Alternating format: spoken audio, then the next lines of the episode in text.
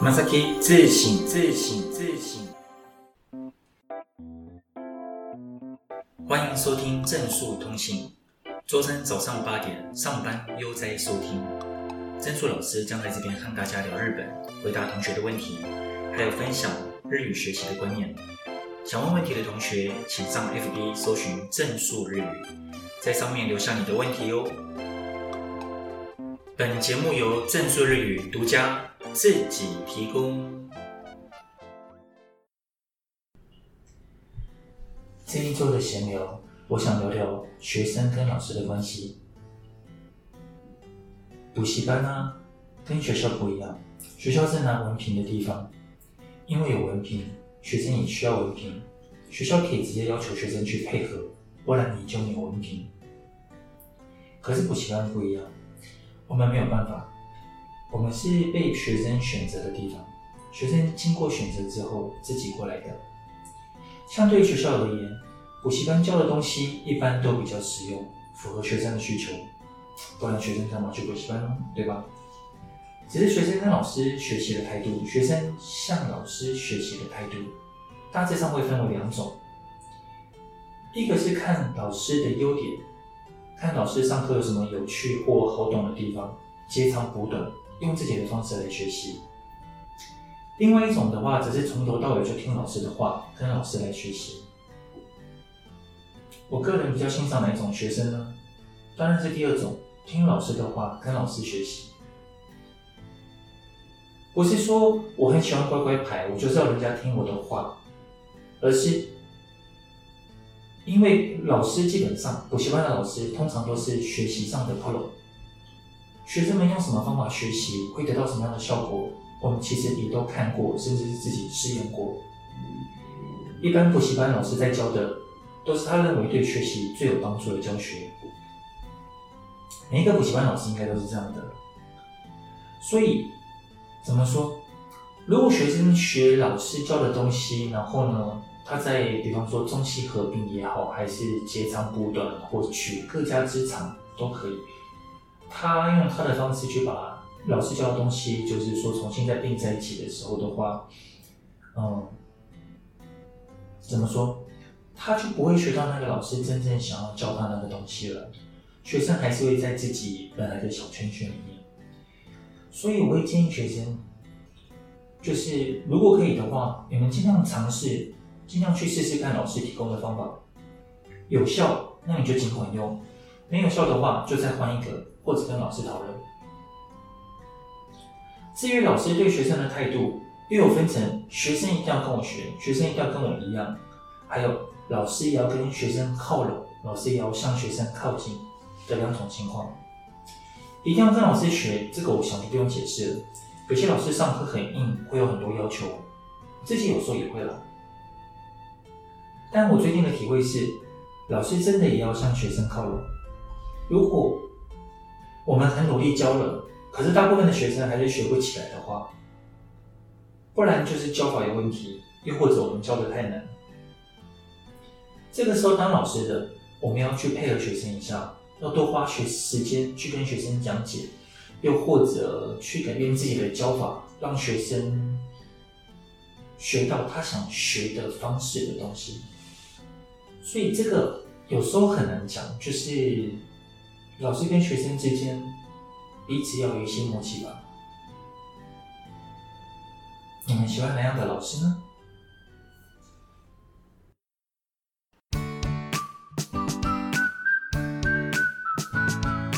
你好，安德你好，这次要来讲日本人的一种个性，也就是凡事不可以突出，然后要做事情办事情。要看地位，很多人都知道日本人很重视以和为贵。比方说，有一部两年前还是三三年前的日剧叫《四重奏》，它里面有说，大家要吃炸鸡的时候，如果就是炸鸡旁边摆着一个柠檬，要怎么样子去讨论才算才算是最好的以和为贵？电视里面说。如果你问レモンをかけますか，被问起来好像就只能嗨啊或 死命啊、死命之类的，就是非常只能就是防守，你什么事都不能做。所以在比较不同的年代，在更以前的年代的话，他们会说，要讨论说要使用柠檬的时候，要不要柠，要不要就是挤柠檬的时候，他们都会先说柠檬がありますけど，ありますね。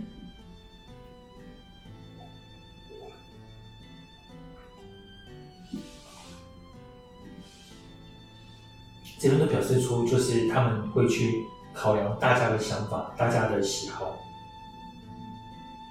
以和为贵，他就表示说我们大家要和平，大家要和乐融融。可是，一群人在一起，总会有不同的意见吧？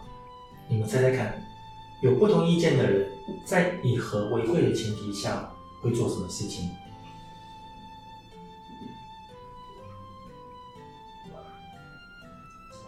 他会隐藏他自己真正的意见，去附和大家。附和大家的话，所讲出来的那些话就叫做塔忒马伊，呃，汉字是见钱。然后呢，他自己真正的意见就叫本音，本音。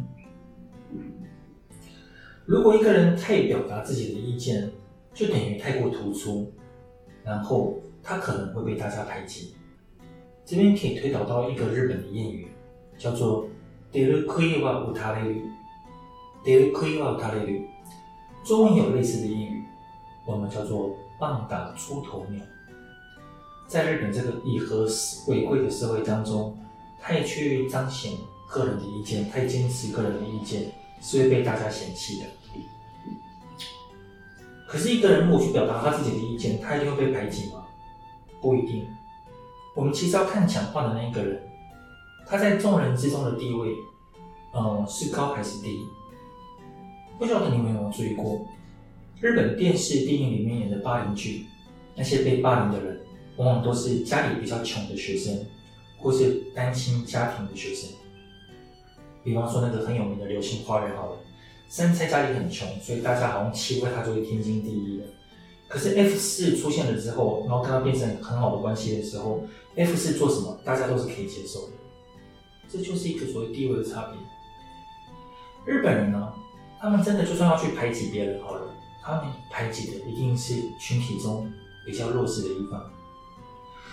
所以说，家里比较有钱，又或者比较有人脉的人，就可以比较畅所欲言喽。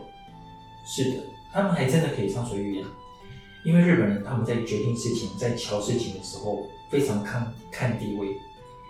嗯，在公司大家在讨论的时候，原则上你要去听上司的话，去听你前辈的话。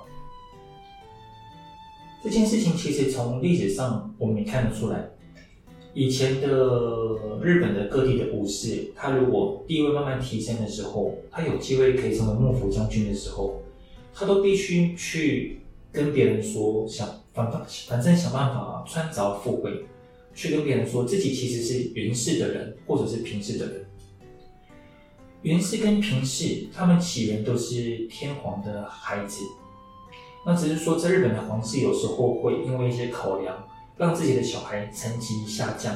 亲戚扣卡，所谓的亲戚扣卡，指的就是取消皇室的资格，但是那个孩子一样可以在朝中做事，然后也因为那个孩子的血统很高贵，然后所以说，呃，在朝中的话，其实也还算是吃香的。而平氏和源氏就是皇族之外的高贵血统。总而言之，日本人办事要看地位，而当你的权力越来越大的时候，你想要办更多的事情时，你也要设法提升你的地位。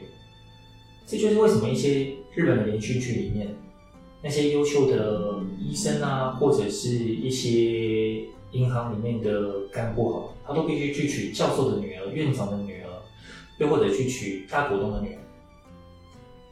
有趣的事情是，在日本的，就是公司与公司之间也有这样子的关系。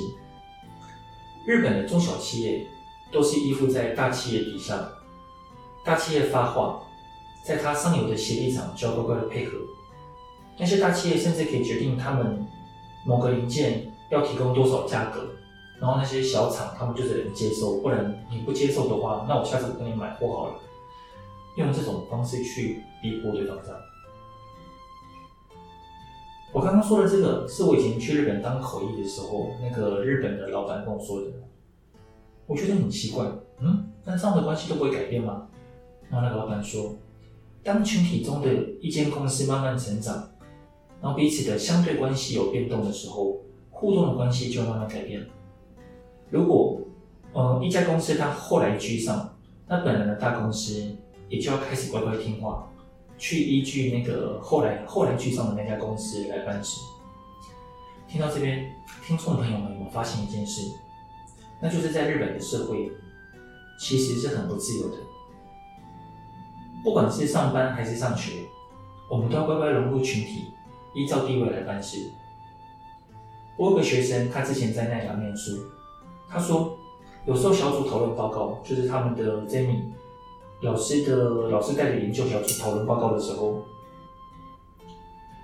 他提的意见都没有料理他，就好像没有听到一样。可是后来那个 Jamie 的学姐如果提了相同的意见，其他人就会开始附和说：“好好好，对对对。”可是有时候甚至他一开始提的意见跟学姐后来提的意见是相同的。所以说，日本人在日本。生活，他们自己本身在他们自己日本社会生活是很不自由的，或者说他们只能拥有有限的自由，只有在那个有限的自由里，他才可以展展现自由。这也是为什么日本人他们常常会在工作之外去培养自己的兴趣，而且好像都把那个兴趣发展到极致一样，因为他们只被允许在那个小小的范围内展现他们的自由。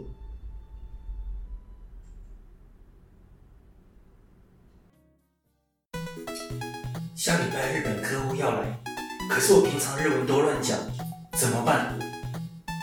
老板叫我写信给日本窗口，可是我不会日文的商业书信，都写有。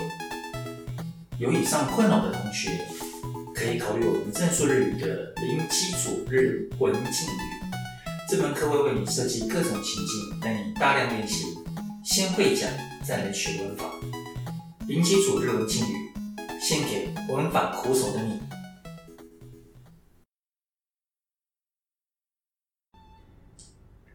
我学生最近快去日本打工度假了，然后所以这个里他就问我一个问题，他说：“老师，呃，要去日本工作的话，有没有什么要注意的地方？”这个礼拜关于就是回答问题的部分，我们就来聊要去日本工作有什么地方要注意的。这其实牵涉到我上一个小节讲的，即使日本人本身他们在日本社会当中也只拥有有限的自由。一切都以和为贵，看地位办事。所以人家就说了，在日本工作，你要先学会报连收、报告连络相谈。报连收乍听之下是菠菜的意思，可是指的是报告连络相谈。报告是报告，连络是联络，收单是请教。换句话说，在你刚进职场的时候，你是没有任何自由的。请不要自己进行任何的判断，一切都先确认好之后再做。很多人，很多台湾人进入日商之后，常会觉得日本的上司真的很笨，脑筋转不过来。但我必须跟你说，你觉得很笨的那个上司，或许在他小时候三岁、五岁，甚至是七岁的时候，也是一个很自由奔放的孩子。只是在日本社会活久之后，就慢慢被塑造成听命行事的个性。你不能他活不下来，他升不上来啊。所以，当你觉得他很笨，不懂得变通的时候，我必须告诉你，他还真的是不懂变通，因为这就是日本社会的规矩。他想去做一些改革、做一些改变的时候，他通常都得去观察一下上面的人有什么意见，然后呢，试着去稍微提一下上面的人说好，他才敢做。可是话说回来，我们刚刚说进入日本职场，一切都要看地位但是，不能自己决定事情。那真的是不能有自己的意见吗？答案是在以和为贵的前提下，其实是可以有意见的。不过方向稍微修正一下，我们不能觉得上司的做事方式是错错的，而要修正成我一定要支持上司。只不过，嗯，这样子做，我们在过程中好像会遇到一些问题。那老板，你觉得我们该怎么办呢？有时候遇到上司他自己没有经验，又或者是他一时之间也想不到该干嘛的时候，他会要你提意见。好，重点来喽，以下正是重点，要找地方抄下来记起来。如果你的日本上司问你意见，其实就跟要你搞笑、要你卖艺是相同的意思。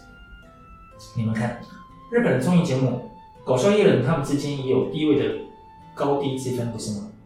常常是下面的艺人在搞笑，然后上面的艺人在负责吐槽，这个就是日本的社会结构。我们之前在上礼拜我们考检定考的时候，呃，在听解的部分也其实是有相同的剧情出现。比方说，每次第五大题的第二题，听解第五大题的第二题，它往往都是上司表示说我们最近遇到一个怎么样的问题，那大家有有没有什么提议？接着会有两个下属来提案。然后说，诶，不然我们这样好了，还是那样子好。然后上司则是当裁判来决定这个好，这个不好，这个好。所以，当你的日本人上司要你提意见的时候，请不要太真心的提你认为最正确的事。记得，没有正不正确，应不应该。上司只让你提一个可能性，提一个可行的方案而已。你努力提一个你观察到的事情就好。千万千万不要对自己的提案抱有太大的感情。我这边指的是，不要觉得这样做才是对的，这样做才好，这样做才是有效率。那你干嘛？上司，嗯，科长，你干嘛都不懂这个东西？我们这样做不就很好吗？你就当成说前辈猎人要你搞笑，那就尽量表演的精彩一点。不是有句话吗？人生如戏，全凭演技。好了，总结一下，去日本工作时。记得以和为贵，一切都要和连收，报告联络加请教，有事就问上司。至于上司要你提意见的时候，你就搞笑吧，千万不要瞧不起搞笑哦。丰臣秀吉就是靠搞笑起家的，对吧？号称日本最可爱的方言京都腔，它到底是怎么发音的呢？比方说，行きました会变成行 ”。きました。料理会变成料理，标准语当中的1992年になります，京都腔却变成1992年になります。喜欢京都，对京都腔有兴趣的同学，住在京都，想更融入当地的同学，欢迎来上我们正式日语的京都腔入门。ちょいむずいかもしれへんけど、それもそれでおもろいですな。ほな。 有的时候，他都西马斯。好，这一回的聊日语学习，我们来聊一下检定考的计分。上个礼拜天我们刚考完呃检定考的考试，然后我们的第三回不是有讲，就是说考试前要准备什么东西吗？本来那一次我是打算就是也跟大家聊一下检定考的计分方式是怎么计分的，不过就是上次的时间其实比较紧凑一点，那时候就已经讲到差不多快要三十分钟了，我想说就把这个主题放到现在来。好，检定考的考试它是怎么样计分的？有人会说，呃，那种计分的方式叫做。如果大家都错某一题，然后你跟着错的话，你扣分就会比较少。然后呢，大家如果都对某一题，可是你那一题却错的话，你扣分就会比较多。你们相信吗？我个人其实是不相信的耶，因为我觉得那其实是一种江湖传言嘛，就是它是，就是。因为你想看，如果说我们去计分，去算什么百分比啊，这个人其实是在所有人当中，呃，前百分之几，后百分之几这样子的时候的话，呃，然后又要去计算说每一题写对的是多少人，然后写错是多少人，那每一题要扣几分，然后每一题要算几分的话，其实以数学上来说，或以统计学上来说，这样子会是一个很复杂的运算。按照日本人的习惯，他们其实应该是用偏差值来算的吧？他们会把那个就是大家的平均分设为五十分，然后呢，大家的那个一个东西叫一个东西叫标准差，标准差的东西设为十分，然后去计算说你是就比大家平均更好一个标准差一个级距，还是胜过两个级距或者是三个级距。因为不是每个人都学过统计学，所以呃，我大致上这样讲好。就是有一种数学的方式，可以去推算出大家的成绩，大概就是说会呈现一个什么样的比例。比方说，如果说你是呃你是平均值当中，然后再多一个标准差的话，那表示说你比百分之六十几的人都好，比百分之七十几的人都还好。如果说你比平均值多两个标准差的话，代表说你的分数胜过百分之九十五。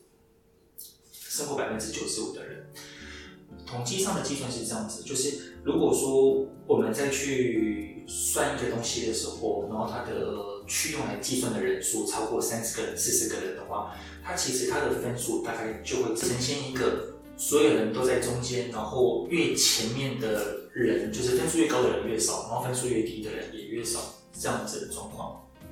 嗯，所以标准差它在去设的时候。就是以日本检定考来说的话，它大致上来讲，应该也是去算出大家的平均分，然后去算出大家的标准差，然后去算说你应该是在前百分之九十几的，你是前百分之嗯九十五的，你是前百分之九十九的。然后呢，他会去算你是百分之九十九，像比方说我在考试的时候，我连续三次考一百八好了，但他其实有个标准差距算的话，我是九十九九十九点三趴，九十九点四趴。这表示我在九十九点多趴的话，我的分数一概会被算为一百八十分。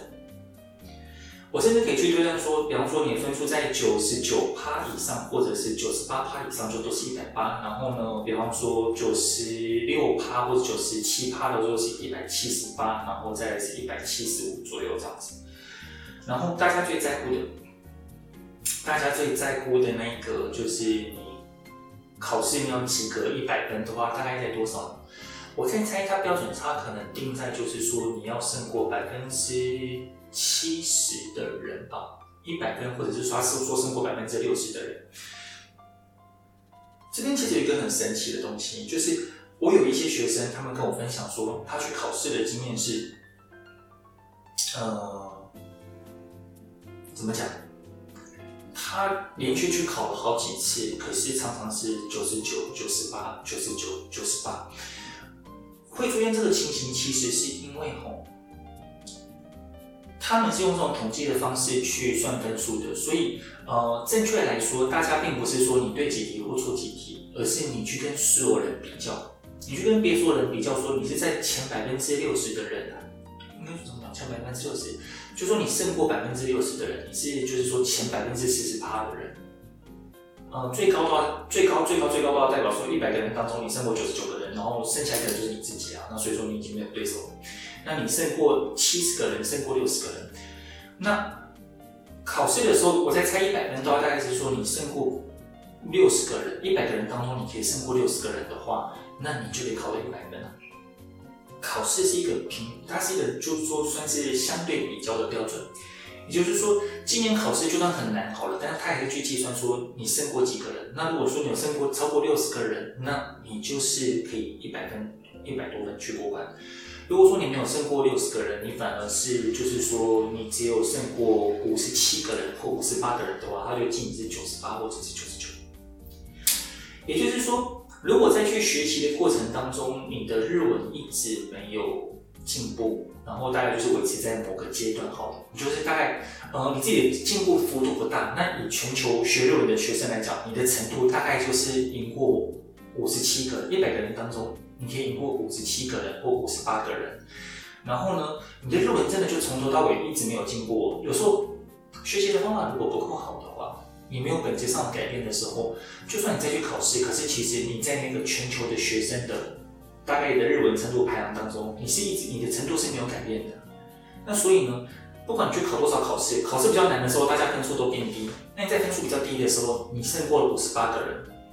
可是隔一年考试的题目变得比较简单，然后你胜过比较多的人，可你胜过不是你胜过比较多的人，考试比较简单，你的分数变高了，可是其他人大家分数也是变高了，结果呃，相对来说，你其实并没有，你并没有就是胜过比较多的人，你还是胜过五十八的人，所以成绩还是可能是九十七、九十八，它等于算是相对的位置。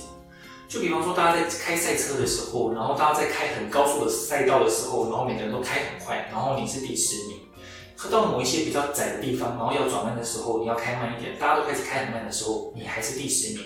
你从头到尾其实都是在第十名的位置，然后不管是你开快还是开慢，都在第十名。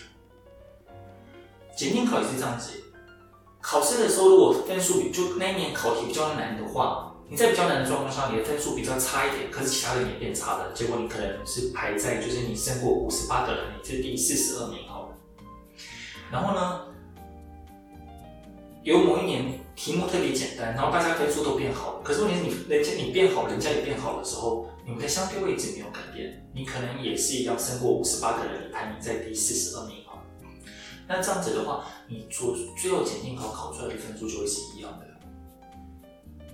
所以说，检定考它的考试其实是用一种相对排比、相对排分的方式去算的。那，呃，你真的如果说你平常就是没有特别在用新的方法去学习，然后去，呃，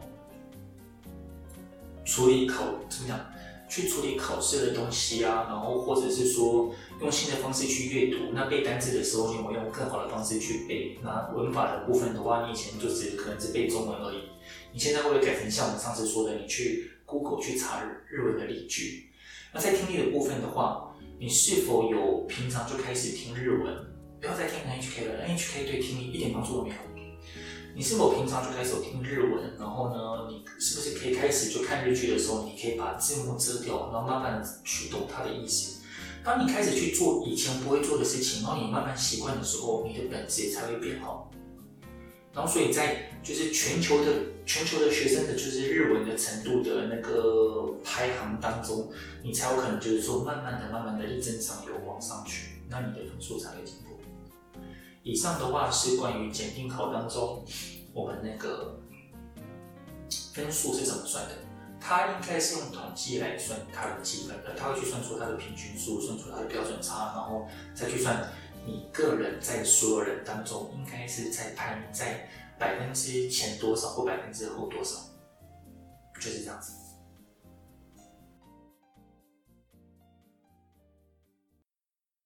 以上是这一回的广播内容，大家觉得如何呢？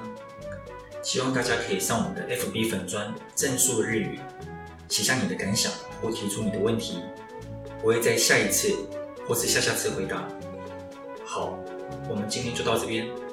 じゃあ、今日はこれで终わりましょう。皆さん、仕事顽张ってね。